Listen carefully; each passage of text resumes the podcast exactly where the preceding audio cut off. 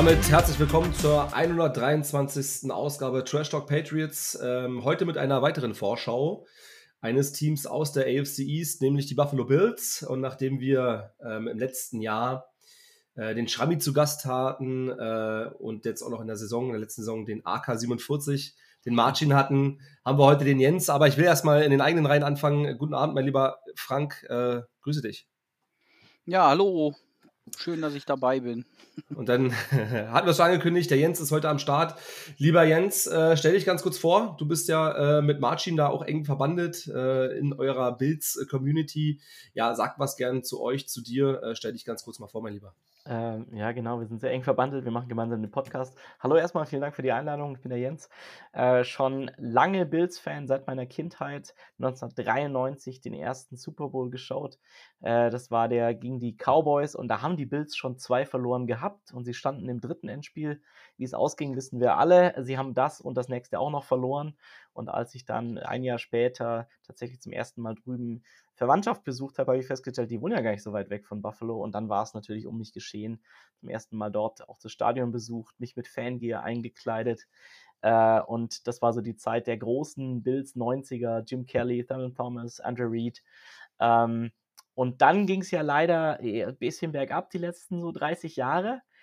ähm, und erst, äh, ich dachte, wie so viele in der Bills-Community, ich bin der einzige Bills-Fan in Deutschland. Und erst so nach diesem London-Spiel 2015 fing es dann so an, dass wir über Facebook so eine kleine Community gegründet haben. Zu dritt am Anfang. Ähm, und mittlerweile, es gibt immer noch so einen harten Kern von circa zehn Leuten, aber die Facebook-Gruppe ist mittlerweile auf 550 Leute angewachsen. Vielleicht auch dem Erfolg der letzten Jahre geschuldet. Und ähm, genau, ich bin Gründungsmitglied des Bills Mafia Germany e.V., bin auch offiziell äh, Präsident der German Bills Backers. Ähm, das ist einfach das offiziell registrierte Chapter der Bills Fanclubs international, die heißen Bills Backers. Aber wir nennen uns eigentlich Bills Mafia Germany und haben eben jetzt seit äh, Corona auch den Podcast gestartet, Martin und ich. Den kann man auf YouTube sehen. Und ja, wir versuchen uns immer stärker zu vernetzen und jetzt vor allem dieses Jahr auch ein bisschen mehr nach außen zu kommunizieren.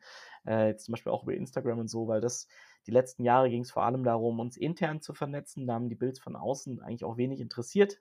Also wer Bilds-Fan war, hat die Gruppe gefunden sozusagen. Jetzt merken wir aber, das Interesse von außen steigt und wir wollen auch sichtbarer werden. Das ist also der Plan für dieses Jahr.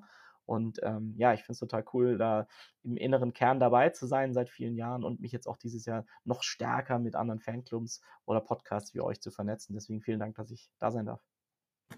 Sehr gerne. Eine Frage vielleicht vorweg. Ähm, Martin kennen wir als AK-47. Ähm, wo kann man dich äh, ein, einordnen? Als Pistole ja, wir, oder Zwille? Wir, oder? wir sind ja, genau, also es ist so ein bisschen wie Pato Patachon bei uns im Podcast. Ich bin eher die Stimme der Vernunft und versuche den Martin dann ab und zu wieder ein bisschen einzufangen.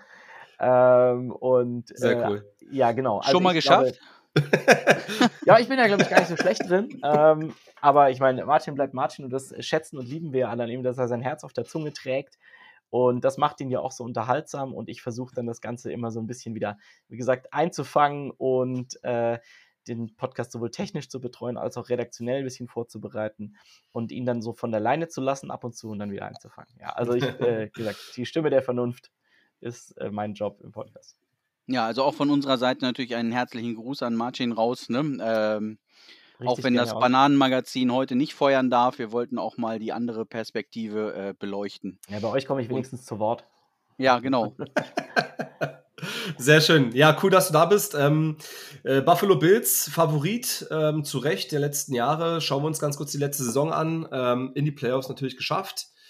Ähm, anfangs noch die Miami Dolphins besiegt, auch wenn es knapp war.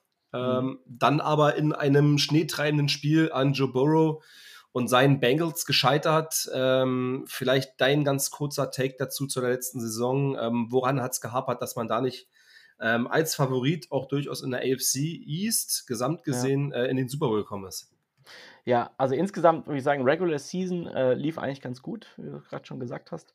Und äh, dann kam eben der große Einbruch in den Playoffs. Und eigentlich haben die Bengals äh, in ihrem Gameplan genau das umgesetzt, was wir vorher uns eigentlich von den Bills gewünscht hatten. Und vor allem haben sie halt radikal an der Line of Scrimmage gewonnen. Und zwar in allen Belangen des Spiels. Und ja, wie kam es dazu? Das war die große Frage eigentlich auch bei uns in der Fanbase. Was ist da schiefgelaufen? Man darf eine Sache nicht vergessen, kurz vor Saisonende gab es ja schon mal ein Regular Season Spiel gegen die Bengals, das wir alle noch in trauriger Erinnerung haben. Das war das Spiel, ähm, wo ähm, Demar Hamlin auf dem Platz um sein Leben gekämpft hat. Und ähm, also ohne das jetzt als alleinigen Grund für diese Playoff-Niederlage äh, irgendwie herzunehmen, ich weiß nicht, das war bestimmt nicht jetzt der entscheidende sportliche Grund. Trotzdem war das natürlich etwas, was dieses Team zum Saisonende wahnsinnig beschäftigt hat, im Positiven wie im Negativen. Also im Positiven bestimmt, wir können uns an das eine Spiel erinnern, äh, dann mit den zwei Kick-Return-Touchdowns. Ich glaube, das war das erste Play nach dieser Verletzung. Ja. Ähm, da gab es einen positiven Boost und trotzdem war das, glaube ich, eine riesige emotionale Belastung, als es dann in die, in die Playoffs ging. Ähm, es weiß keiner, wie es ohne diese Veränderungen gab. Es hat ja auch sportliche Auswirkungen durch dieser Spielabbruch. Also Bills hatten nicht mehr die Chance auf einen First Round Buy, den dann am Ende die Chiefs bekommen haben. Ähm, aber letztendlich muss man auch sagen, also das waren die Rahmenbedingungen. Und äh, letztendlich hab, hat es die, die Coaching-Staff nicht geschafft, an diesem Tag das Potenzial dieser Spieler wirklich abzurufen. Also wir waren definitiv letztes Jahr vom Kader her eines der stärksten Teams der NFL, vielleicht sogar das stärkste. Ähm, hatten jo zum ersten Mal seit Jahren ernsthafte Verletzungsprobleme Anfang der Saison, muss man auch sagen. Also vor allem in der Defense. Ähm, äh, Von Miller ist zum Beispiel ausgefallen. Ne? Ähm, und ich glaube, dass ja einfach in dieser Situation dieses Playoff-Spiels einfach mit unserem Gameplan überhaupt nichts funktioniert hat. Also wirklich, da wurde die Leistung nicht abgerufen. Es hat eigentlich lief von vorne bis hinten nichts zusammen. Und dann kam das Problem dazu, was wir die ganze, die ganzen letzten Jahre schon hatten, diese fehlende Balance zwischen dem recht starken Passspiel der Bills, aber einfach sehr schlechtem ähm, Laufspiel. Und das möchte ich jetzt gar nicht unbedingt nur auf die Running Backs schieben, sondern das ist eine Mischung aus Scheme, Play Calling, ähm, Balance zwischen Lauf und Pass, die einfach insgesamt noch nicht gut war. Ken Dorsey war ja in seinem ersten Jahr als Offensive Coordinator bei uns, hat davor auch schon als Quarterback Coach das Passing Scheme betreut eigentlich. Also da waren wir sehr gut.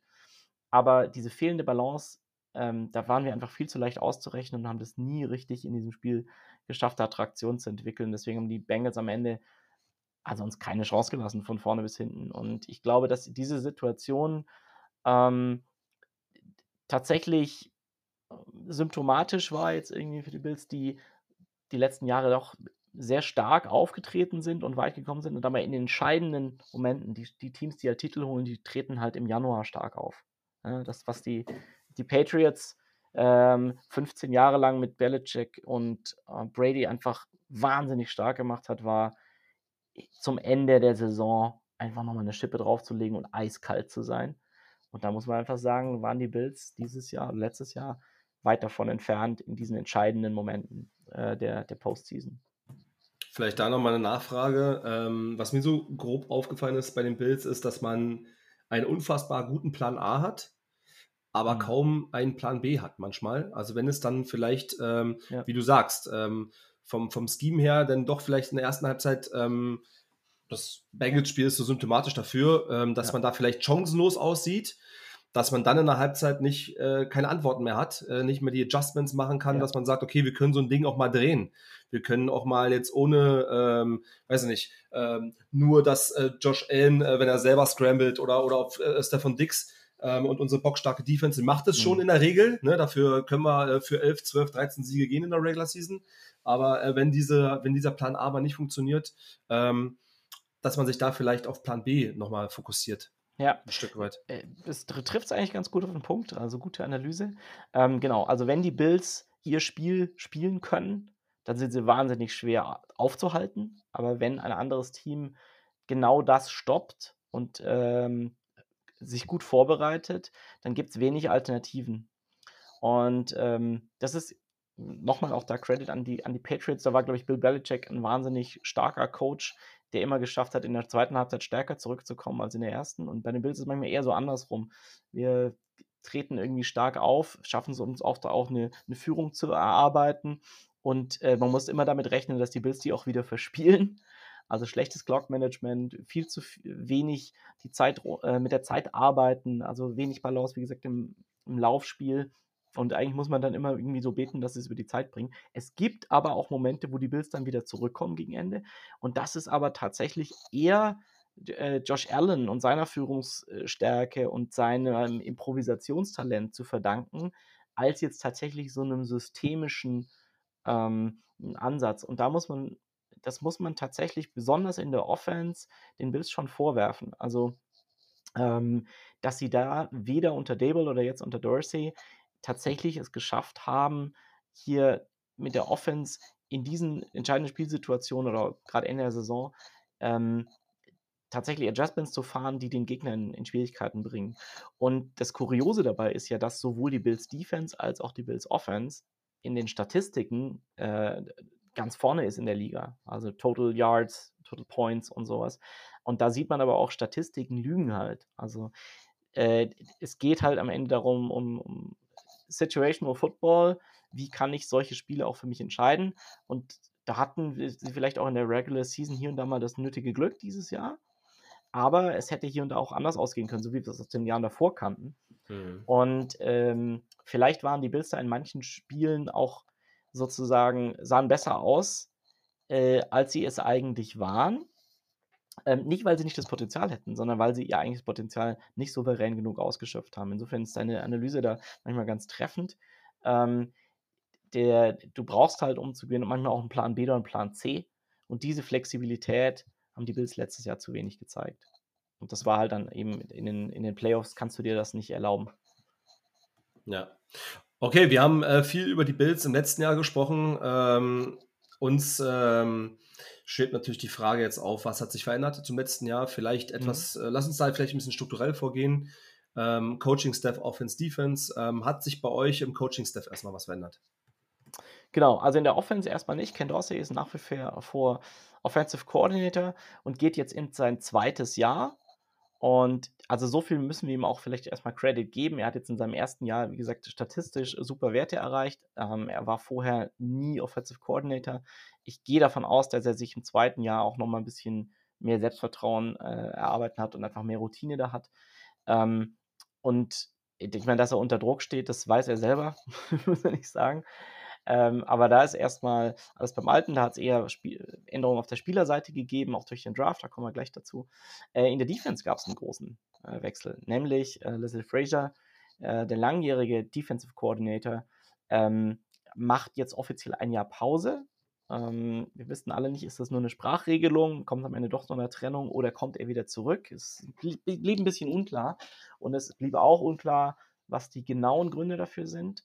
Ähm, also man munkelt, dass Sean McDermott, der ja auch ein sehr, äh, sehr viel Defense-Erfahrung hat, ähm, in manchen Situationen auch anders gecallt hätte. Also Leslie Frazier hat so ein klassisches Bend-Not-Break-System eigentlich. Also gib dem Gegner erstmal Yards und Raum und dann äh, lass ihn aber am Ende nicht punkten oder zumindest keinen Touchdown holen.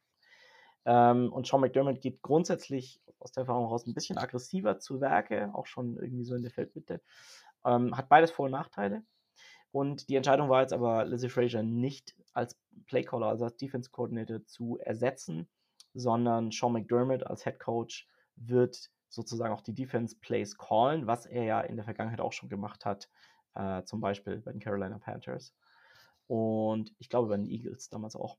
Ähm, und ich finde das erstmal gut, weil ähm, ich glaube, das Team insgesamt sehr eingespielt ist und ähm, McDermott bewiesen hat, dass er das kann und erstmal so der Kreis der Personen mit neuen Konzepten und so erstmal nicht größer wird.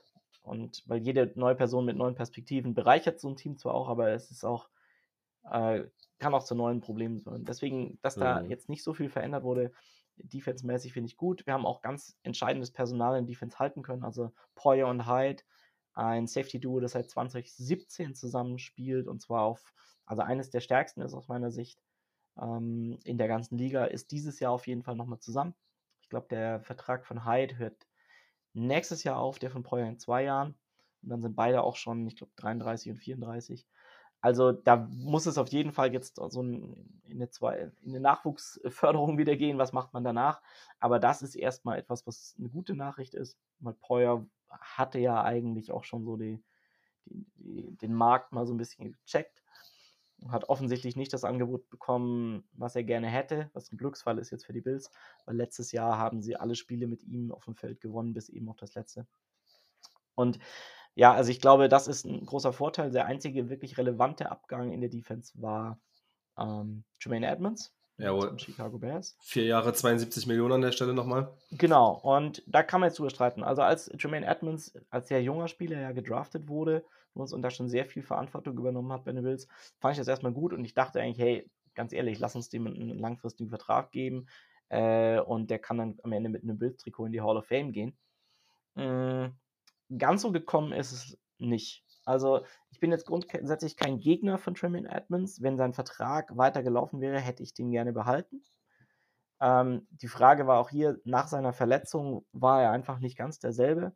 Und als Mittellinebacker hatte der, muss man schon sagen, auch einen großen Einfluss um die Leute um sich rum. Also, wenn er gemerkt hat, hey, wenn er gut gespielt hat und die Line vor ihm zum Beispiel auch ihren Job gemacht hat, dann hat er auch gut ausgesehen. Ähm, und die Konstanz aber, hat aber manchmal einfach gefehlt. Und da merkt man auch, seit der Verletzung kam er nie wieder so richtig auf das Niveau zurück, was man sich eigentlich von ihm erhofft hatte. Deswegen, ich hätte ihn behalten, allerdings nicht zu diesem Preis. Das war am Ende der entscheidende Faktor. Wir hätten ihm jetzt eben keine 72 Millionen gezahlt. Und da muss ich auch sagen, das wäre jetzt eigentlich zu teuer gewesen, wenn ich überlege, was wir vielleicht auch für Linebacker jetzt äh, draften konnten. Haben wir ja auch einen aktuell. Ähm, dann letztes Jahr haben wir auch schon Linebacker gedraftet. Also für mich eigentlich perspektivisch und mit unserer Cap-Situation die richtige Entscheidung, ihn gehen zu lassen. Und ansonsten blieb die Defense größtenteils gleich. Wir haben jetzt hier, wie gesagt, im Bereich Linebacker ein bisschen verstärkt. Wir haben sehr starke ja. Cornerbacks. Äh, da geht es vielleicht nochmal um die Tiefe. Ähm, Defensive Backfield, wie gesagt, mit Safety ist eh stark aufgestellt. Und jetzt müssen wir gucken, dass wir aber in der Defensive Line dieses Jahr nochmal ein bisschen was reißen. Dann wird zum Teil auch verstärkt. Ich denke, Puna Ford ähm, der Nose Tackle war eine ganz wichtige Entscheidung, gerade wenn wir sagen, okay, unser Mittellinebacker kommt jetzt vielleicht mit weniger Erfahrung da rein, weil das wird das Linebacker-Spiel hinten auf jeden Fall deutlich erleichtern, wenn, wenn die innere, also Interior Defensive Line vorne dicht ist. Und ja. ähm, deswegen war das, glaube ich, eine ganz wichtige Verstärkung. Wir haben Shaq Lawson zurückgeholt, nochmal. Wir haben viele kurzfristige Verträge auch gemacht. Was bestimmt in der Zukunft ein Problem werden kann. Also nach 2024 äh, sind wir in der Defensive Line und Edge nicht mehr so gut aufgestellt. Und natürlich hoffe ich, dass äh, Greg Rousseau nochmal einen krassen Sprung nach vorne macht, der als Rookie ja erstmal wirklich gute, gute Leistung gezeigt hat. Ja. Aber jetzt muss es halt irgendwie nochmal auf ein Level gehen, dass ähm, wirklich wir hier mit äh, Floyd, äh, Rousseau und Miller und natürlich auch Oliver ähm, einfach es hinkriegen, hier einfach von der Line schon so viel Druck auf den gegnerischen Quarterback auszuüben, dass wir nicht viel blitzen müssen. Und ich glaube, das ist so das Rezept in der Defense. Ähm, also McDermott blitzt grundsätzlich öfter als Frazier. Ich finde es auch okay, das ab und zu einzubauen.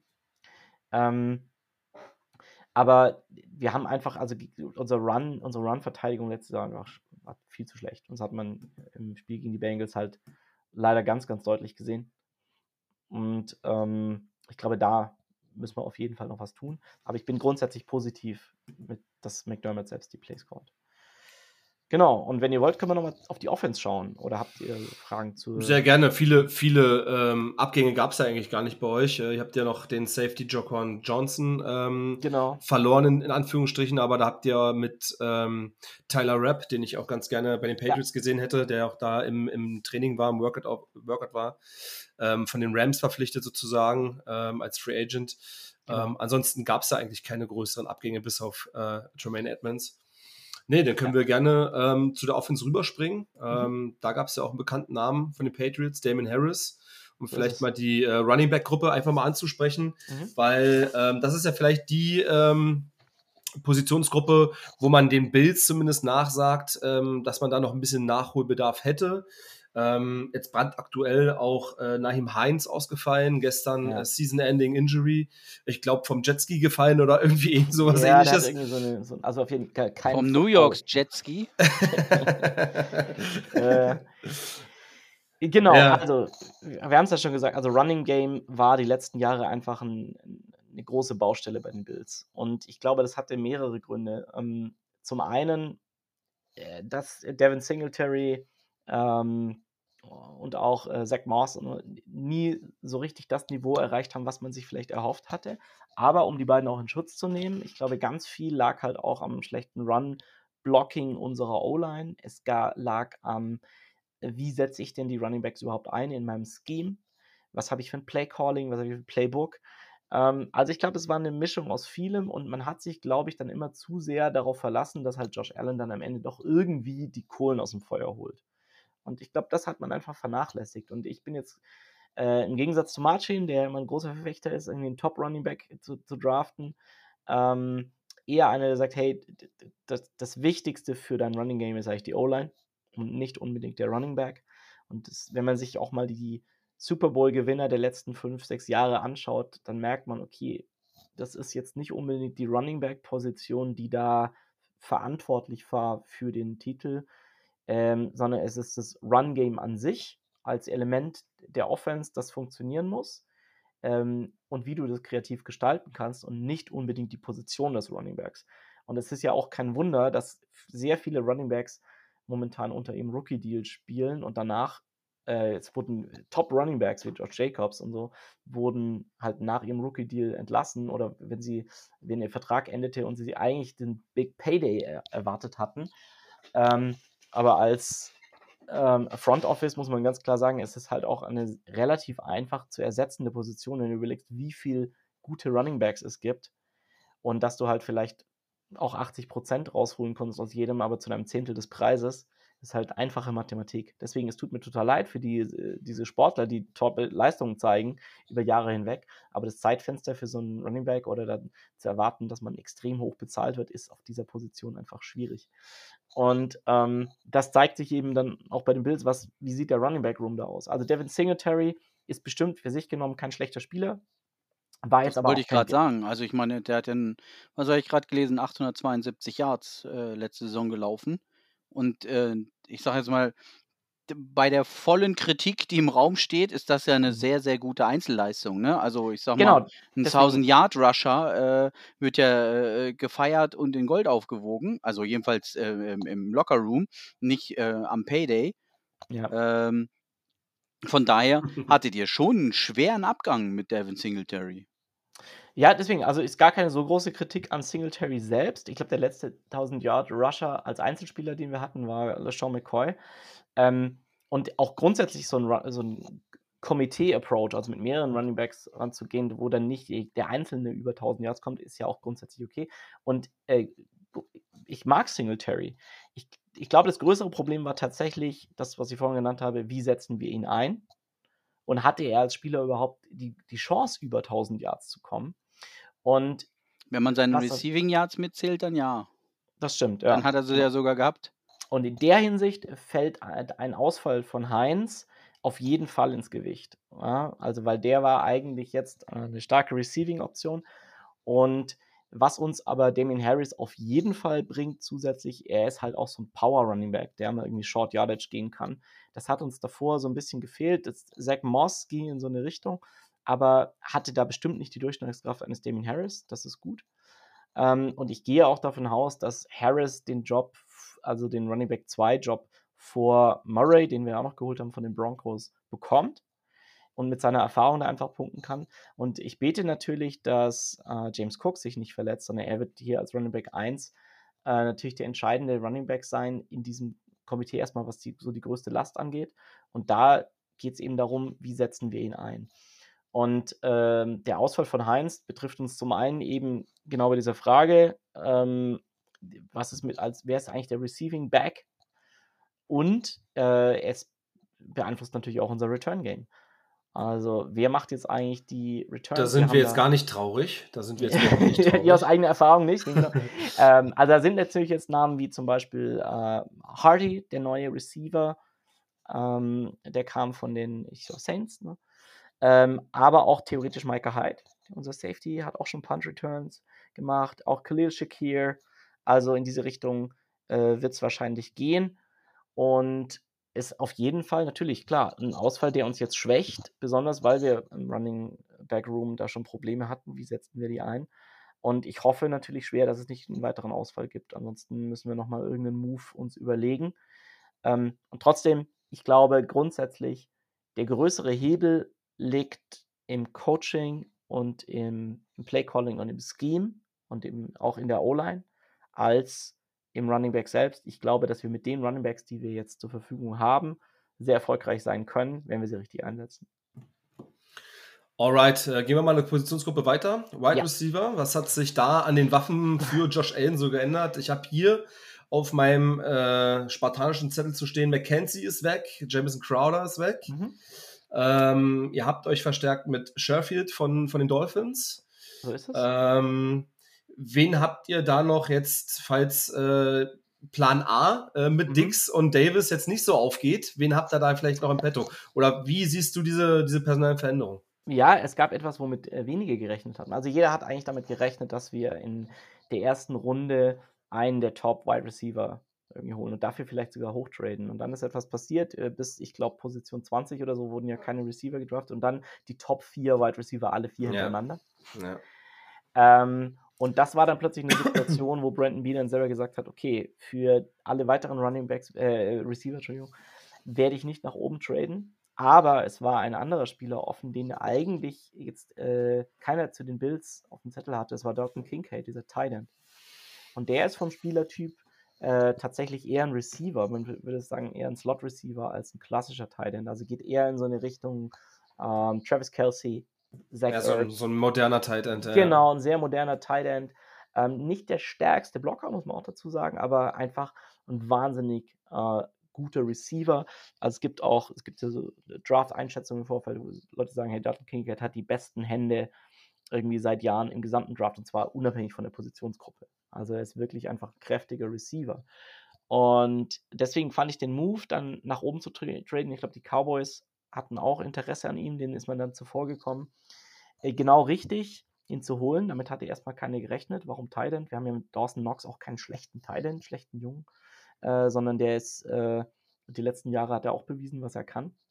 Und das äh, gefällt mir deshalb, dieser Move, weil es der Offense einfach nochmal ein neues, flexibles Element gibt. Also der sehr flexibel eingesetzt werden kann, vielleicht sogar in äh, Double Tight End Sets jetzt mit ähm, äh, Dawson Knox zusammen, 22 Personnel, 12er Personnel und das kann eben auch von dem vorangesprochenen Problem äh, äh, Run Game so ein bisschen ähm, vielleicht auch das kaschieren, indem wir hier ein bisschen kreativer werden. Und da hoffe ich einfach, dass Dorsey ähm, da Sachen entwickelt, die uns jetzt wirklich auf die Stärken dieser Spieler einsetzen. Wenn man überlegt, was vielleicht gerade in Travis Kelsey für einen Impact hat bei Kansas City, in Kombination mit einem sehr kreativen Quarterback und einem mega Coach wie Andy Reid, dann setze ich da schon sehr viel Hoffnung rein. Und besonders stark finde ich eigentlich, äh, dass wir in der zweiten Runde dann nochmal einen Guard geholt haben.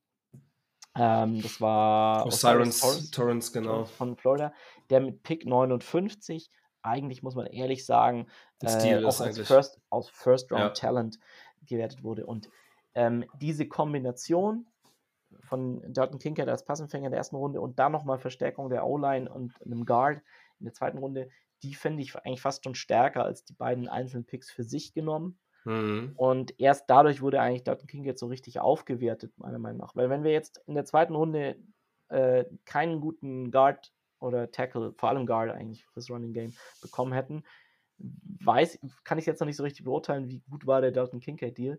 Und meine Hoffnung, klar, ich bin optimistisch, ist, dass das tatsächlich ein Game Changer wird. Und ähm, wir haben ja neben äh, Osiris Torrance dann auch nochmal Nick Burker geholt in Runde 7 von Ole Miss. Ähm, und ähm, ich glaube, dass wir im Bereich Offense Line, äh, es kam auch noch dazu übrigens, jetzt muss ich kurz in meiner Liste gucken, in meinen Notizen, genau, Brandon Shell, David Edwards, der ja auch schon einen Super Bowl gewonnen hat mit Aaron Cromer, der unser äh, Online-Coach ist. Ja. Ähm, da gab es also, tatsächlich ein bisschen Bewegung, ne? Mit äh, David Edwards und O'Connor McGovern genau, und auf Tackle Brandon Shell. Da gab es in der O-Line jetzt ein bisschen Bewegung bei euch. So ist es. Und ganz grundsätzlich im Draft und in der Offseason äh, jetzt sehr viel Fokus zu legen auf die Offense.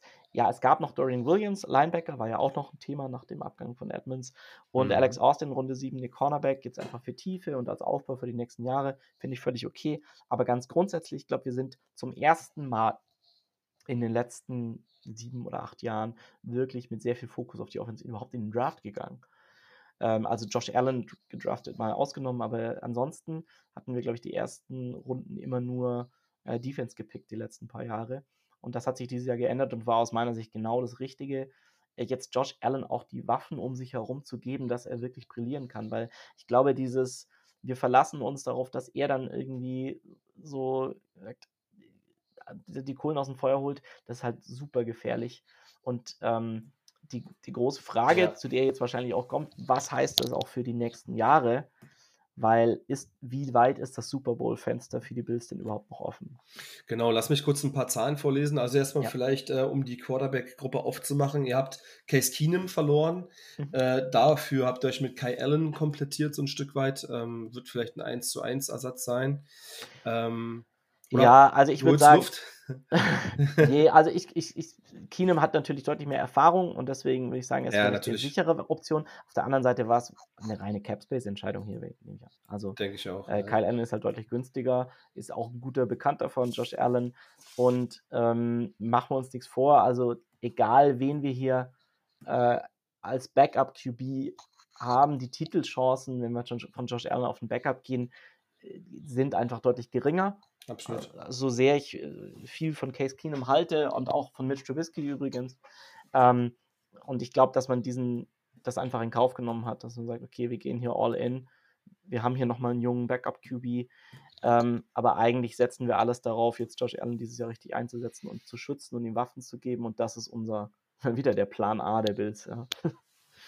Genau, die wichtigste Position äh, in der NFL ist nun mal die Quarterback-Position. Äh, schauen wir uns ganz kurz äh, den Contract an. Von Josh Allen hat äh, seinen Vertrag verlängert, sechs Jahre, 258 Millionen. Ähm, die Bills haben ja in den letzten Jahren äh, davon profitiert, dass der Cap-Hit von Josh Allen noch nicht ganz so hoch war. 2021 gerade mal 10 Millionen, letztes Jahr 16 äh, Millionen. Ja. Dieses Jahr ist er ein bisschen angestiegen, nochmal um zweieinhalb Millionen auf 18,6 Millionen. Ähm, jetzt wird's. Aber dann wird's, dann geht's dann los. Wird's, und dann geht's los, ne? 2024 ja. Äh, sind wir schon bei knapp 50 Millionen, also 47 Millionen, dann 56, 52 und dann geht's wieder ein bisschen runter, 45 und 41 Millionen. Ja. Die Frage ist natürlich, die sich jetzt dann stellt, ähm, wenn ich einen Quarterback habe, ähm, ist es ja schon ein signifikanter Unterschied, ob ich ihn 20 äh, Millionen gebe oder 50 Millionen. Das ja. könnten auf anderen Skill Positions vielleicht nochmal zwei Topstars sein, die ich äh, zusätzlich bezahlen könnte. Insofern die Frage ähm, für Josh Allen und die Bills, kann es dieses Jahr das letzte Jahr sein, wo das äh, Titelfenster noch so weit offen steht? Ähm, das ist die große Sorge auch in der Bills-Mafia. Äh, oder zumindest die größte, wenn, wenn wir welche haben. Grundsätzlich muss man sagen, wir sind super verwöhnt. Wir haben 30 Jahre lang davon geträumt, mal in den Playoffs oder 18 Jahre waren es am Ende wirklich äh, aktiv. Der, der längste Streak irgendeines äh, amerikanischen Profiteams nicht in den Playoffs gewesen zu sein. Also was allein das 2018 äh, für uns bedeutet hat. Und jetzt sind wir so ein quasi Daueraspirant auf die Playoffs und sogar einer der Titelanwärter. Auch daran müssen wir uns erstmal gewöhnen und offensichtlich auch das Team. Und deswegen jammern wir gerade wirklich auf einem hohen Niveau. So. also wir sind super hyped, wir freuen uns auch wieder auf die neue Saison. Aber wenn man eben von einer Sorge sprechen kann, dann ist es die, boah, jetzt sind wir so nah und haben eigentlich die Chance auf den Super Bowl. Wann schließt sich denn dieses Fenster? Ähm, oder gibt es vielleicht sogar noch mal ein zweites ähm, dann vielleicht in fünf, sechs Jahren. Da kann ja auch sein. Und auch dann wäre ein Josh Allen noch durchaus als Quarterback auch mit äh, Mitte 30 oder sowas noch in der Lage, einen Titel zu holen. Also kann man ja. auch sagen. Ähm, grundsätzlich, was die, was die Bills so in den, in den langen Jahren des Leidens äh, aus meiner Sicht schlecht gemacht haben, war, sie waren zu lange im Mittelfeld der Liga. Also du kannst halt mit solchen äh, 8-8-Saisons damals oder sowas, da gewinnst halt weder einen Blumentopf noch bist du, kannst du über den Draft wirklich ein Rebuild starten. Und deswegen äh, finde ich es auch nicht so schlecht, mal ein paar Jahre All-In zu gehen und zu sagen, hey, vielleicht folgen dann wieder drei, vier, fünf Jahre, wo wir wirklich irgendwie so ein Rebuild machen und dann greifen wir erneut an. Ähm, und das dann auszuhalten, anstatt irgendwie dauerhaft so im Mittelfeld zu versinken und du kommst nicht so richtig voran, finde ich erstmal keinen so schlechten Ansatz. Also, ich finde, du hast die Patriots gerade ein bisschen beschrieben. Ja, wobei die Patriots ja davon, äh, also eine Ausnahme schon wieder sind, weil sie so lange es geschafft haben. Also über 15 ja, ja, Jahre so eine Erfolgsgeschichte aufzuschreiben, ist ja auch ungewöhnlich. Insofern seid ihr dann positiv zum Beispiel. Aber jetzt gerade, du hast schon recht, jetzt ist der Rebuild irgendwie voll 15, wo sind denn die anderen fünf hin? ja, die, die kamen jetzt, das waren die letzten paar, ja. Genau, aber Und, das hatte ich mir halt auch ein Stück weit ja. gewünscht, also so wie du es beschrieben hast, dass man auch mal durch dieses Tal geht, aber dann ist da natürlich auch ein guter Coach äh, oder ein guter Coaching-Staff äh, und das drumherum ähm, auch, ein, auch ein Fluch, so wie du es beschreibst, mhm. weil man nämlich nicht einmal richtig die Talsohle runtergeht, äh, um, um ja. Schwung zu holen. Ähm, das war ja so ein bisschen diese Cam Newton, ohne dass wir jetzt auf die Patriots überschwenken wollen. Ähm, aber das beschreibt genau das, äh, mehr oder mhm. weniger, was wir uns ja auch im, im, im, im äh, Podcast in Teilen gewünscht haben, ne? dass man ja. mal eine richtige Losing-Saison hat und jetzt hast du wieder vielleicht äh, einen Franchise QB und äh, dödelst dich da so auch 8, 8, 9, 8, 8, 9 irgendwie durch ähm, und bist immer so an zwischen 15 und 20 pickste ähm, wobei gute Spieler sind, aber eben nicht dieser Difference Maker, ne? wo vielleicht dann mal einen Top 5 Pick brauchst. Und vor allem, du hast natürlich jetzt gerade auch ein Momentum, jetzt gerade spielst du um den Titel mit. Das heißt, es gibt auch Stars, die bereit sind, irgendwie einen Paycut irgendwie äh, zu nehmen, um bei diesem Team noch dabei zu sein, mit Josh Allen um den Titel zu spielen. Und diesen Vorteil, den hast du dann in vielleicht ein paar Jahren auch nicht mehr. Also, ich, ich sehe das tatsächlich auch kritisch und wir haben dieses Jahr vielleicht auch nächstes Jahr noch irgendwie sehr gute Chancen, aber dann laufen extrem wichtige Verträge aus und wenn wir es jetzt nicht schaffen, über günstige Rookie-Deals wirklich Rookies auch aufzubauen, dann wird es extrem schwierig. Und da muss man auch sagen, da haben die Bills die letzten paar Jahre mh, hm, nicht immer einen guten Job gemacht, weil wir viele Rookies, äh, die eigentlich ein gutes Potenzial hatten, auch nicht so eingesetzt und entwickelt haben, wie sie es vielleicht äh, verdient hätten oder wie sie dann vielleicht in anderen Teams äh, werden solche Rookies manchmal zu Stars. Und bei uns, ich glaube, also Gabe Davis war ja so ein Star der zweiten Reihe eigentlich, ähm, der auch als dritter Receiver irgendwie dann äh, noch eine 1000 Yard Saison irgendwie hingelegt hat. Und ich weiß gar nicht, ich glaube sieben Touchdowns oder so. Oder eigentlich als ja fast schon Receiver Nummer vier. Und ähm, von dem hat man große Erwartungen gehabt. Und letztes Jahr ist aber auch nicht so richtig dann irgendwie durch die Decke gegangen.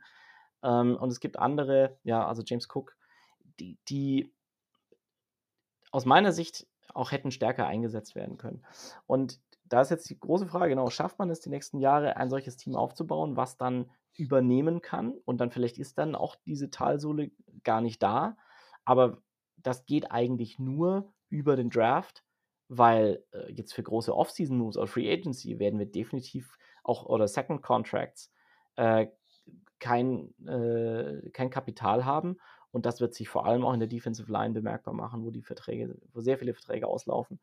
Ähm, also bis jetzt hat sich Brandon Bean immer als Magier äh, erwiesen, wenn es um Umstrukturierung von Verträgen ging. Deswegen, ich bin mir ziemlich sicher, dass die Zahlen, die wir jetzt gerade genannt haben, Josh Allen Contract, äh, dass die in ein paar Jahren nochmal anders aussehen, wie auch immer. Ähm, und dass dann eben eine Entscheidung getroffen wird. Ähm, also geht mir hier nochmal irgendwie volles Risiko. Aber ich glaube nicht, dass die 2024 47, 2025 56 Millionen, 52 Millionen, 45, dass die so eins zu eins stehen bleiben werden, kann ich mir kaum vorstellen, weil auch Josh Allen will um Titel spielen. Ähm, und vielleicht, ja, nimmt er sogar nochmal auch einen, einen Paycut irgendwie so in Kauf. Ähm, aber dass es einfacher wird, so ab der übernächsten Saison, das glaube ich auch nicht. Und man muss auch sagen, in der AFC East, die Gegner werden auch stärker gerade. Also die Dolphins haben sich extrem verstärkt die letzten zwei Jahre. Die Jets. Ja, lass uns da nochmal, da gucken wir dann später ja. nochmal drauf. Ähm, wenn ich dir über den Mund fahren darf, ja, ganz vorsichtig. äh, äh, ja, von daher, aber würdest du den Josh Allen so einschätzen, dass er gegebenenfalls ähm, Paycut äh, nehmen würde? Ich meine, die 278 hat ihn jetzt ja auch keiner aufgezwungen. Äh, ähm, und er hat sie gerne genommen und ähm, ging ihm ja dann auch äh, vielleicht zu dem Zeitpunkt ne, den, den, den, den ganz großen Vertrag zu kriegen. Ja. Und ähm, da sind ja ähm, viele QBs in der Liga nicht dafür bekannt, ähm, dass sie da über den Tellerrand schauen könnten, sondern mhm. eben nur diese dicke oder das dicke Geld jagen. Ähm, wie würdet ihr das so ein bisschen einschätzen? Hat er schon mhm. mal den Eindruck gemacht, dass er da, ich sag mal, mitdenken könnte oder dass er vielleicht eher äh, Rogers-mäßig unterwegs ist, dass nur der mit dem dicksten Vertrag auch der äh, beste QB ist. Ja. Ähm, also ich schätze ihn tatsächlich bescheidener ein. Ähm, man muss sagen, Josh Allen passt ja irgendwie zu Buffalo wie Faust aufs Auge. Ja, klar kommt von der Farm, äh, also insofern vom wettermäßig ist er ein bisschen wärmers gewöhnt, aber er ist eigentlich der Prototyp des Quarterbacks, den sich Buffalo gewünscht hat. Also hardworking, super Vorbild, super Teamplayer, ähm, äh, gläubig, also alles, was die sich da vorstellen. Und er hat bis jetzt eigentlich bei allen Entscheidungen immer, äh, war er immer Teamplayer, hat immer das Team irgendwie, Team First äh, vor sich gestellt. Ich war jetzt natürlich bei den Vertragsverhandlungen nicht dabei, aber das ist zumindest das, wie er in Interviews auftritt, wie er auch als Charakter von anderen äh, charakterisiert wird, wie er gearbeitet hat, also seine Working Ethics wird von allen so gelobt. Das war auch der Grund, äh, warum er damals gedraftet wurde. Er hatte ja keiner so richtig auf dem Zettel. Kam ja auch, er hatte kein ähm, Division One Angebot als Stipendium, ging dann über Wisconsin. Ähm, also er hat sich wirklich diesen Weg nach oben gearbeitet und ich schätze ihn tatsächlich so ein, dass er sehr wohl Titel gewinnen will und ein Verständnis dafür hat, ähm, hey, ich, ich schaffe das ja nicht allein, ich brauche Spieler um mich rum und nur dann bin ich erfolgreich. Wie weit runter das geht, kann ich nicht so richtig einschätzen, aber vom Typus her ist er definitiv ein Spieler, der Teamplayer ist und ähm, ich, der eher Bescheidenheit zelebriert bisher als irgendwelche äh, Diva-Altitüden. Ja, einen habe ich noch, ähm, den wollte ich eigentlich vorher schon, bevor wir auf Josh Allen kamen, rausbringen. Äh, wie nervig war denn eigentlich das Klopfen an der Tür bei den Buffalo Bills von äh, DeAndre Hopkins? Und warum habt ihr ihn nicht reingelassen? Ja, also. So dass er jetzt doch ein Titan werden musste. Ich, ich glaube, das war tatsächlich auch ein, ein, ein, am Ende ein Capspace-Thema. Ich glaube, er wollte schlichtweg zu viel Geld. Ich weiß gar nicht, was er kriegt jetzt bei den äh, Titans. 27 Mille. Ja. Glaube ich, mit Incentives kann es auf Mitte Aber für 30. zwei Jahren, ne? Ist richtig, genau. Ja, aber trotzdem, also können wir uns einfach nicht leisten. Ähm, ich, also mich nerven solche zwei Sachen immer in der Offseason. Das eine ist, wenn gar nichts passiert oder wenn am Ende ein Spieler immer wieder irgendwie im Gespräch ist, am Ende passiert auch nichts. ähm, und das war jetzt so ein Fall, also dann nervt es tatsächlich irgendwann, dann macht man sich Hoffnung. Ich hätte ihn natürlich gerne genommen, aber nicht für das Geld. Und ähm, deswegen, ich bin sehr optimistisch, dass wir mit Diggs, ähm, jetzt neuerdings eben Dalton Kincaid als Tight End, ähm, Gabe Davis kann dann vielleicht nochmal eine Schuppe drauflegen, auch Khalil Shakir. Äh, Sherfield ist, glaube ich, auch ein unterschätzter Receiver. Ähm, ich glaube, der kann auch nur mal wirklich einschlagen. Äh, dass wir einen Wide Receiver Room haben, der sehr erfolgreich sein kann. Und deswegen, ja, J. Andrew Hopkins wäre ein großer Name gewesen. Ich hätte ihn gerne genommen, aber nicht für die Kohle. Deswegen richtige Entscheidung aus meiner Sicht. Ja, aber hätte man dann vielleicht die 10 Millionen von der und der Harty äh, aufsparen sollen? Weil das ja dann ein ganz schöner, was heißt ganz schöner Brocken, aber ne, wenn ich, äh, hm.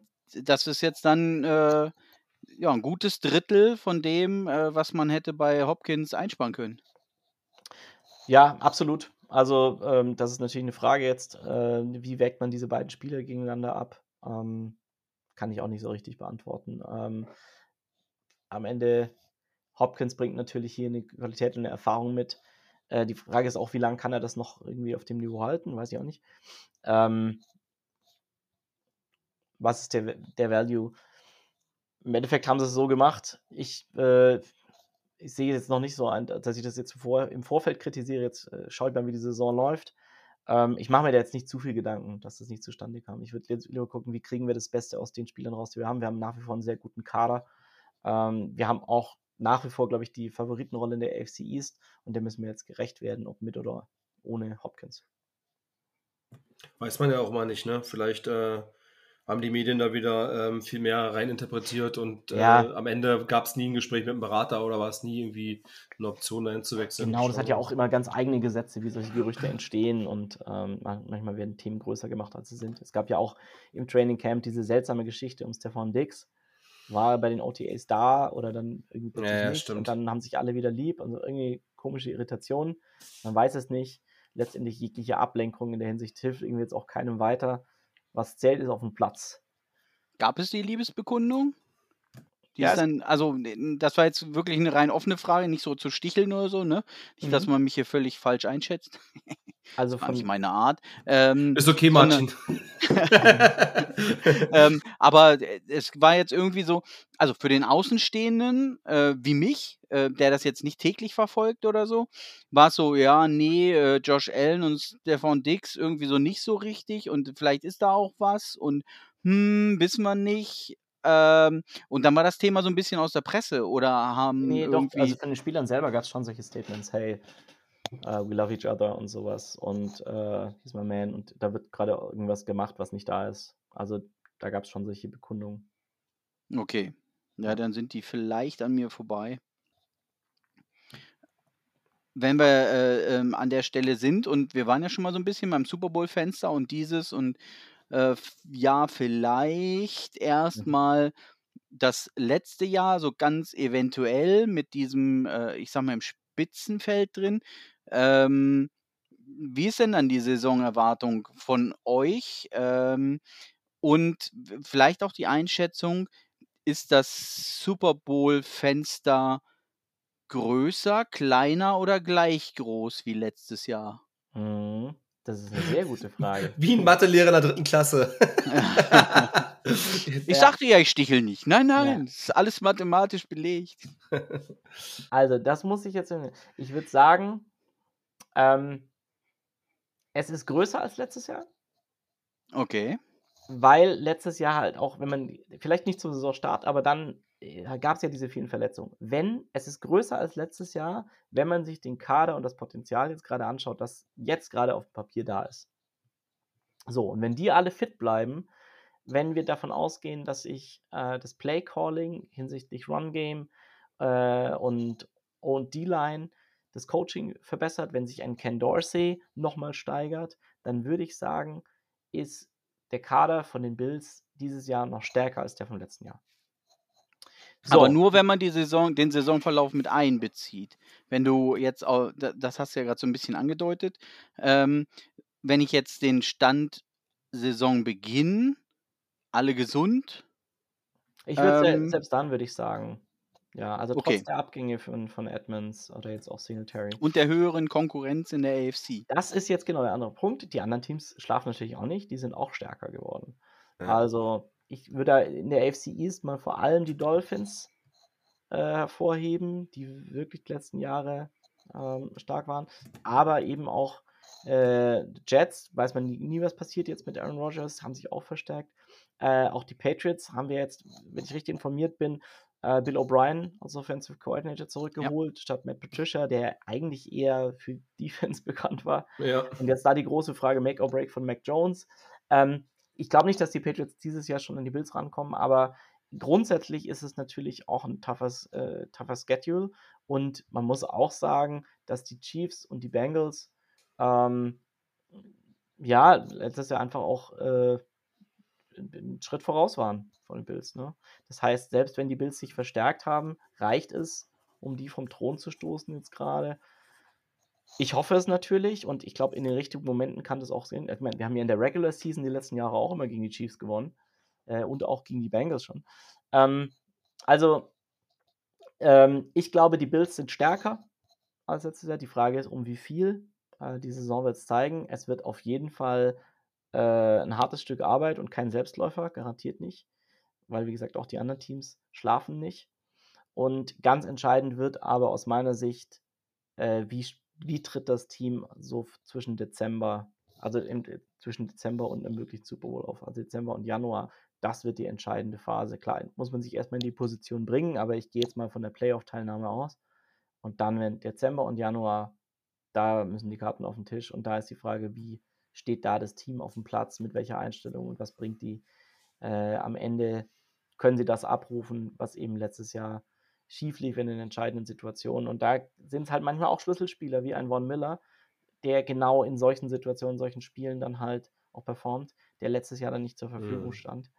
Ähm, auch äh, ähm, Tredavious White kam ja dann wieder zurück, aber war nicht ganz der alte. Ähm, wir mussten auf Hyde verzichten. Es gab einfach Schlüsselspieler, ohne dass ich das jetzt so als als Entschuldigung oder als Ausrede gestanden. Die, die auf dem Platz standen, hätten trotzdem besser spielen müssen. Aber man darf halt auch nicht wegdiskutieren, dass das Team äh, geschwächt war und die Stärke, die wir eigentlich auf dem Papier hatten, am Ende äh, nicht ausspielen konnte. Und das hoffe ich, dass dieses Jahr einfach anders läuft. Ja, hinten kackt die Ente, äh, sagt man so, so schön. ähm, Frank, wie ist denn deine Meinung? Kleiner, größer ja, oder gleich? Auch interessieren. Kleiner. Kleiner? Ich, ich, ähm, ich, hätte gleich gesagt. Aber gut, mach du erstmal den Take. Da haben wir alles vertreten, ist doch gut. ja, ja, ja. Also, ähm, vor allem äh, bedacht ähm, durch die AFC, ähm, was an Konkurrenz da ist, ähm, ist oder ist dieser halt größer geworden. Ich möchte jetzt einfach nochmal ähm, die Ravens mit in Top mhm. werfen. Mhm. hätte ich jetzt auch, hätte ich jetzt die, auch gesagt. Die Jaguars haben letztes Jahr sehr gut gespielt ja. und wenn wir da ähm, von ausgehen, dass er, Trevor Lawrence heißt da, ähm, nochmal den nächsten Schritt macht, ähm, haben wir da, ich sag mal, eine wirkliche Konkurrenz und wenn ich mir die einzelnen äh, Divisions angucke, ähm, also für mich ist es nicht glasklar, dass die Buffalo Bills die AFC East gewinnen. Das war in den letzten drei, vier Jahren mehr oder weniger ähm, ja, zum Start klar. Mhm. Ähm, das ist in diesem Fall nicht klar. Und ähm, dass man die Division-Duelle schon alleine gewinnen muss und ähm, dass es da halt mit den New York Jets ähm, da haben wir ja in der letzten Folge, sind wir darauf eingegangen, also Rogers muss erstmal funktionieren, aber wenn das alles funktioniert, haben sie die Chance auf die Eins. Wenn Tour gesund bleibt und keinen gegen Helm kriegt, äh, haben sie die Chance auf die Eins. Ähm, und naja, gut, ich, ich, ich mache uns jetzt nicht auf die Eins. Äh, wenn bei uns alles über äh, durchschnittlich gut läuft, ähm, dann sind Mischt wir aufgrund ist mit und seid vielleicht das Zündlein an der Waage, um die anderen zu ärgern. Genau, also wir müssen auf jeden Fall äh, ja. Division-interne Duelle gewinnen. Ähm, und ja. dann hat man eine Chance. Ich kann mir vorstellen, dass ähm, wir alle vier Teams um die elf, zehn, neun Siege ähm, haben und ja. zwischen eins und vier kann im Zweifel ein Sieg stehen. Ja, oder ähm dass auch drei Teams von, äh, aus der AFC East in die Playoffs kommen. Also, das ist möglich, aber wenn ich mir dann die North angucke mit den Ravens, den Bengals, äh, den Steelers und den Browns. Ja. Nee, ich finde, ähm, ich finde noch, äh, bin noch gar nicht. Die, die West sind wir noch gar nicht dazu gekommen. Ja. Willst du bestimmt als nächstes. Chargers ähm, und Denver, äh, viel Spaß. Genau, die Chargers, die Chiefs, ähm, ja, die Broncos. Raiders lassen wir mal ein bisschen raus und die Broncos müssen eigentlich auch, ne? Also Sean ich meine, Russell Wilson, ja. Russell Wilson hat jetzt gechoked letztes Jahr, aber das war ungewöhnlich, weil er auch ein absolut gutes Team um sich rum hat. Mhm. Und wenn man dann mhm. die South anguckt, ähm, ich sag mal, die, die Titans sind sehr gut gecoacht. Ähm, sie haben eine gute Defense, sie haben eine gute O-Line. Ähm, ihr Problem ist halt QB.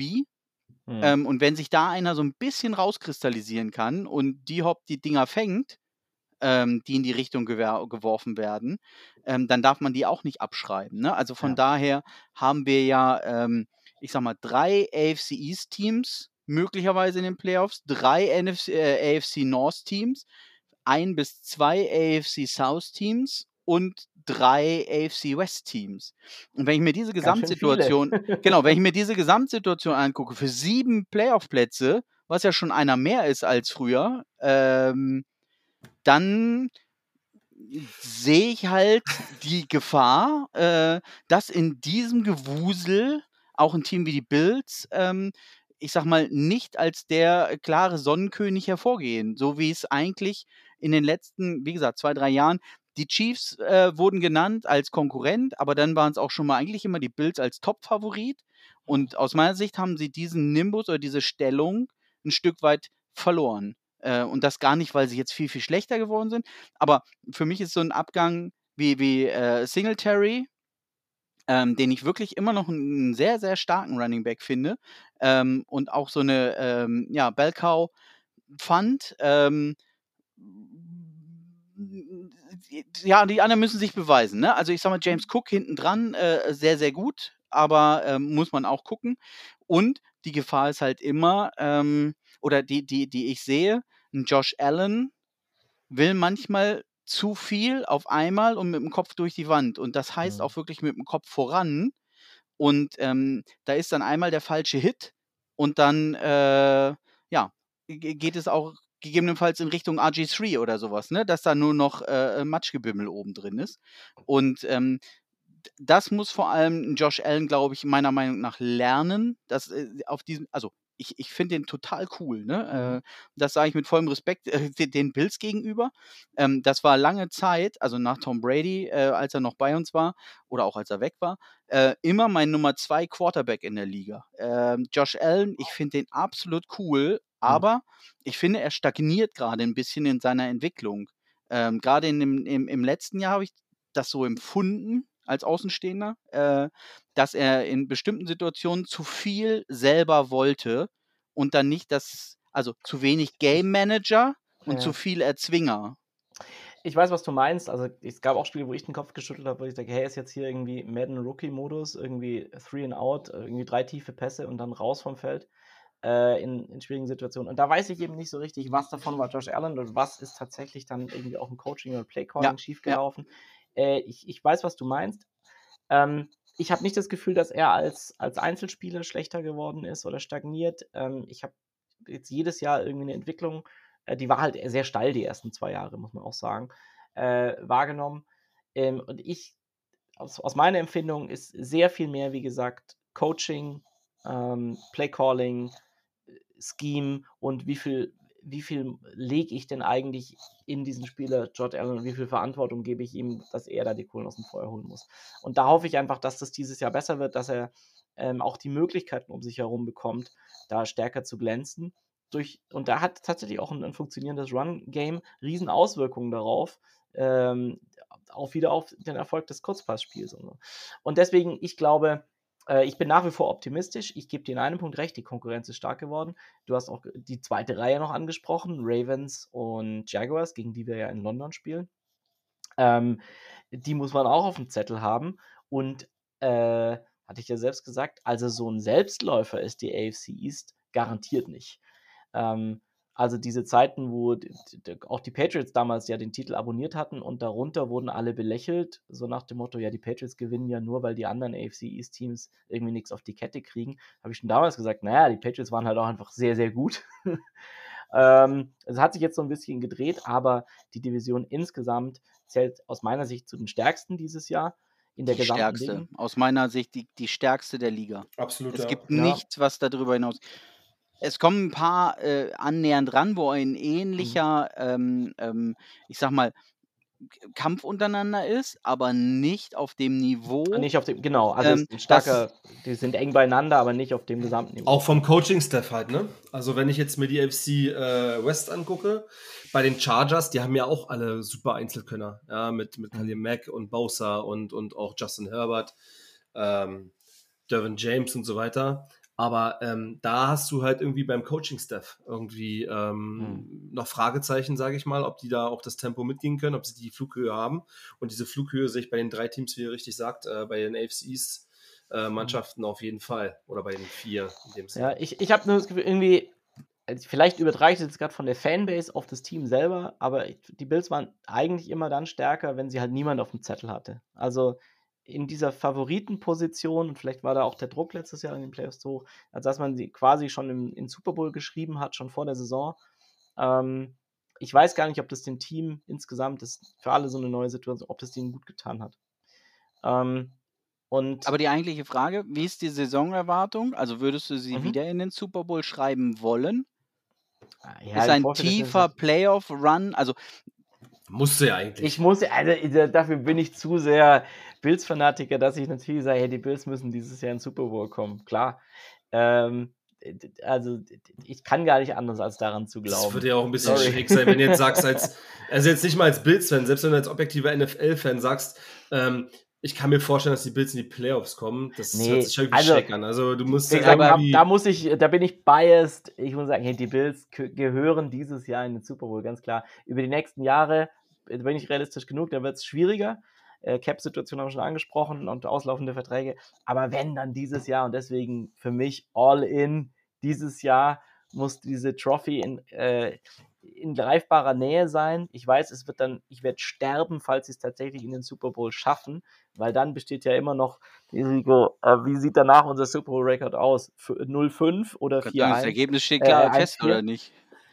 Können die Bills nicht äh, nur eins im Super Bowl? Ja, es gibt ja die neuen Bills jetzt. Okay, ähm, okay. Also, es hieß ja auch lange, wir kommen nicht mehr in die Playoffs. Deswegen, also meine Prognose ist ganz klar, für dieses Jahr äh, Sky is the limit, all in. Wir müssen jetzt alles aus den Schläuchen holen und dann ist da auch alles möglich. Und ja, die Konkurrenz ist stark, ist sie im Prinzip jedes Jahr.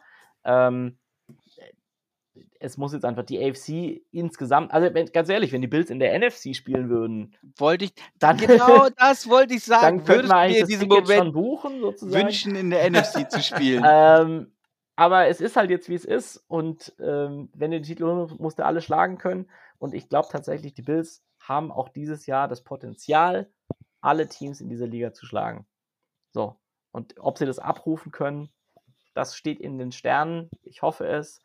Ähm, ich hoffe auch, dass die Duelle in der AFC East spannend sind, äh, auf gutem sportlichen Niveau, dass nicht unnötige Verletzungen, auf keinen Seiten übrigens, das Ganze verzerren. Also ich habe jetzt auch keine Freude daran, wenn wir mit den Bills gewinnen, weil äh, zum Beispiel Tua letztes Jahr, ähm, also das war ja nicht mit anzusehen am Ende. Also mit hat er dieser Spieler einfach leid, wenn es da um die eigene Gesundheit geht und da aufs Feld geschickt wird. Ganz ehrlich, das ist nicht der Sport oder so will ich nicht gewinnen. Es äh, ist völlig egal, welches Trikot dieser Spieler anhat.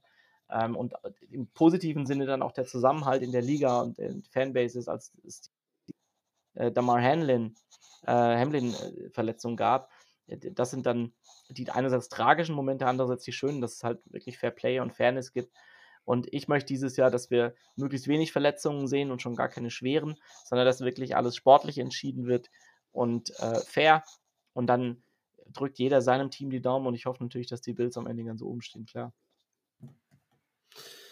Okidoki. Ähm, ja, Frank, du hast noch was zur Division-Einschätzung. Willst du noch mal was ergänzen oder wollen wir ins Tippen gehen?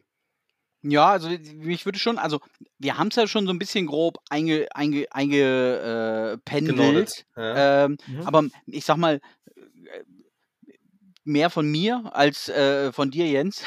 von mhm. daher, ähm, vielleicht ähm, ähm, bis auf die Tatsache, dass wir alle, wie wir hier sitzen, vielleicht als die stärkste Division in der NFL 2023 einschätzen. Ähm, wie schätzt du die Division intern an, äh, ein? Ja, also die Reihenfolge wäre für mich tatsächlich Bills ganz vorne, dann die Dolphins, dann die Jets, dann die Patriots. Sorry, dass ich das bei euch im äh, äh, Überhaupt gar kein Problem. Alles gut. Alles gut. Also Podcast ich, sagen glaub, muss. Ich habe großen Respekt vor den sportlichen Leistungen, vor allem in den, in den letzten 15 Jahren.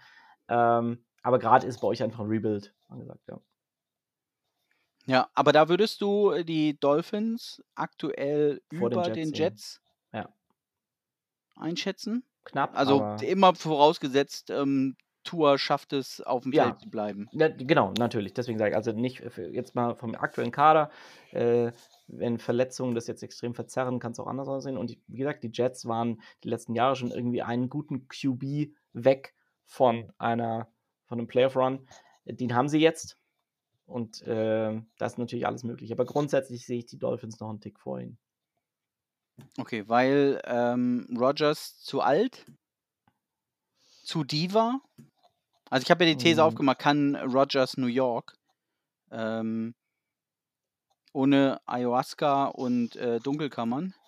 Hm, nee, ähm, also neuer QB in einem neuen Team ist halt immer eine Wundertüte. Also ähm, kann auch glaub, so wie bei Russell Wilson ausgehen, halt so, ne? So ein Stück weit. Ja.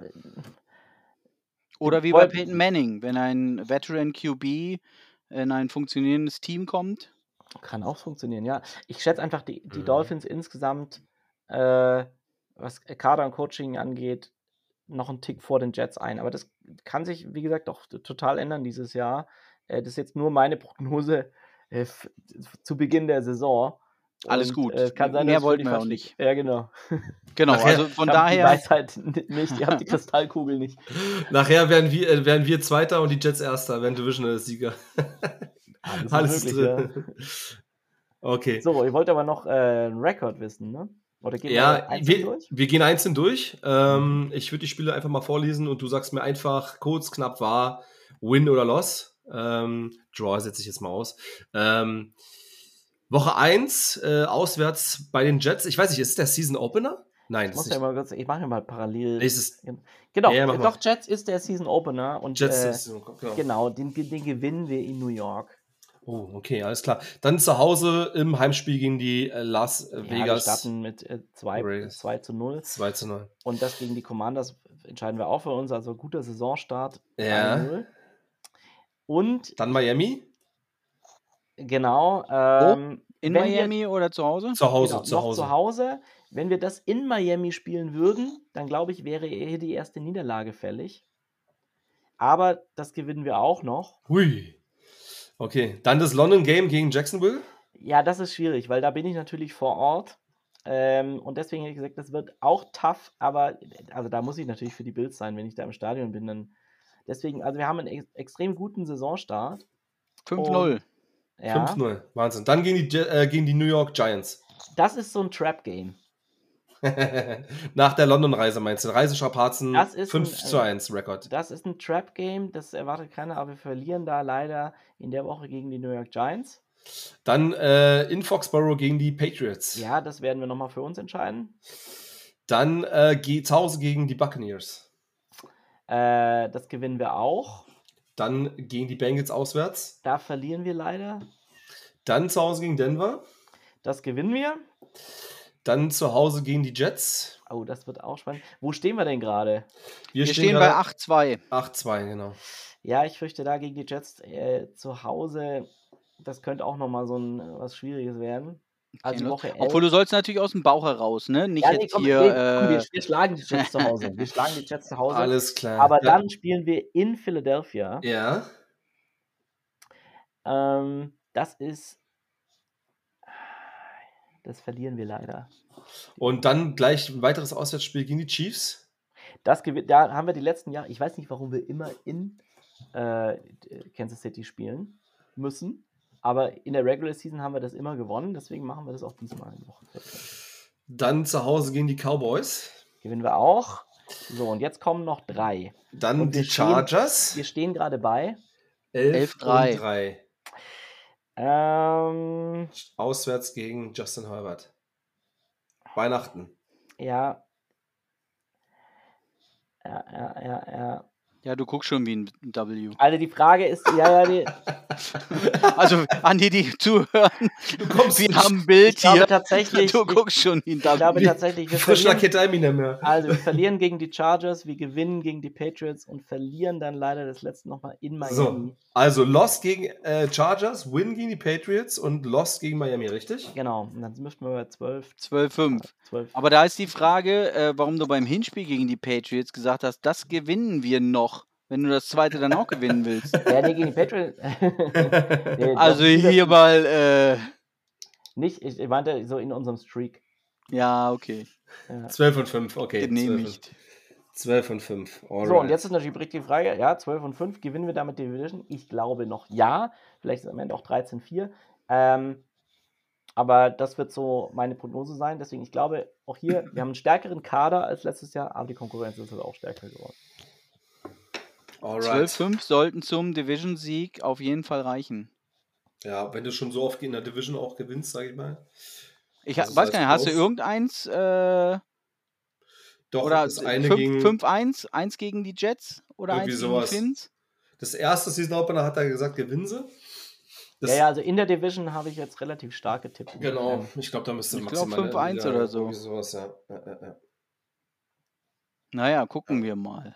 Das, also, das ist tatsächlich das Zünglein an der Waage. Mhm. Außerhalb der Division, äh, würde ich sagen, passt es im Großen und Ganzen. Aber ähm, das ist, ich sag mal, 4-2, 5-1 muss man in der Division gehen, damit ja. man Chance auf äh, den Division-Sieg hat. Genau, und da sehe ich tatsächlich auch äh, eine große Herausforderung. Also, was es bestimmt nicht mehr geben wird dieses Jahr, ist so, dass wir die ganze Division sweepen, so wie, wann war es? Ich glaube, vorletztes Jahr, ne? Ja. Ja. Aber warum also, dürften ihr zum Beispiel hier so was gegen Buccaneers und so? Ist das hier dieses Außer-Division-Spiel oder was? Mhm. Weil wir spielen doch. Naja, das ja, gibt ja, ja noch, es gibt also ja noch ein Spiel zusammen. Genau, genau. Du hast ja noch ein Spiel, das, wo du. Also die 17. Äh, ja, und genau. die Eagles. Ja, die Eagles kommt ja zustande, weil wir genau. gegen die NFC West ist das, ne? Gegen genau. die müssen, nee, ja. NFC East. Meine ich ja, genau, gegen, genau. gegen die müssen wir ja auch alle. Eagles, Commanders. Genau, genau, die haben wir auch alle vier. Aber genau. deswegen hatte ich mich gewundert, wo die Bugs so, herkommen. Das sind diese Strength of Schedule. Genau, genau. Äh, das ist dieses, dieses zusätzliche Spiel. Okay. Ich genau. dachte nämlich, ich so, die hätte ich auch ganz gerne mal mitgenommen. In diesem ja. Jahr, äh, da ist ja nichts mehr über. Das stimmt, aber apropos Strength of Schedule, ich glaube, ihr habt tatsächlich den härtesten Schedule der Liga. Ja, mit, ja, mit, ja, ja, mit. Also kommt halt immer darauf an, wer es ausgerechnet hat, ne? Ähm, da ist ja. ja. so, aber wir sind halt überall in den Top 3 äh, und bei Gefühlt, einigen ja. auch als äh, mhm. schwierigster Schedule. Ähm, aber äh, da das natürlich durch die Inner Division Duelle auch äh, gefüttert wird, wer, wird, oh, yeah, yeah, schwierige Wortwahl, mhm. ähm, sind, glaube ich, alle AFC East Teams in den Top 7 oder so. Ich glaube, ihr habt mhm. sogar mit das, den leichtesten äh, davon, also in der Einschätzung. Ähm, haben wir auch viel gewonnen ja, die letzten Jahre. natürlich immer so in der Division, dadurch, dass die starken Teams ja gegen die äh, anderen spielen und du als bisschen schwächere geranktes Teams gegen dann das Stärken ist natürlich immer so, dass äh, ein Team, ja, das ja. weiter vorne gerankt ist, in der Division dann sozusagen den leichtesten Schedule hat. Aber ich glaube, insgesamt ist es recht vergleichbar, wenn man sich die anderen. Äh, ja, ähm, währenddessen ihr gegen die Bucks spielt, spielen wir übrigens gegen die Lions, ähm, Frank. Das wurde uns dann halt eben mit diesem 17. Spiel quasi dann zugelost. Ja, also auch unser 17. Spiel ist doch, sind das nicht die Colts? Das ist doch unser neuntes Heimspiel, was nicht da reingehört. Nein, Aber egal. Ja. ähm, Na gut, wir, werden, wir, wir können wir, ja einen Faktencheck dann nochmal in der nächsten Folge. Äh, ja, das ist ja nicht chronologisch aufgebaut. Aber wie auch immer. Ähm, gut, zum Ende hin, ganz kurz nochmal ein Ausblick, ähm, weil wir ein Patriots-Podcast sind. Viele News gab es nicht. Bei uns ähm, ging ja quasi ähm, das Training los, das Trainingscamp offiziell. Jack Jones auch dabei im Übrigen, Cornerback, der ja äh, angeklagt worden ist, äh, beziehungsweise beschuldigt worden ist. Und Lawrence Guy auch, der ja ähm, etwas unzufrieden war mit seinem Contract und man nicht ähm, ähm, ja, erwarten konnte, dass er jetzt dabei ist, ist aber trotzdem dabei. Ähm, kurzer Ausblick auch noch, wir werden da die ja, die Preseason noch beleuchten. Äh, Football Fantasy gibt es auch noch eine Folge und das Trainingscamp werden wir auch im Podcast hier nochmal eng begleiten. Ähm, ansonsten, lieber Jens, vielen Dank schon mal unsererseits, dass du dir die Zeit genommen hast, dass du hier äh, Rede und Antwort äh, gestanden hast. Bis dann, ihr Lieben. Schöne Woche, ja? Ciao, ciao.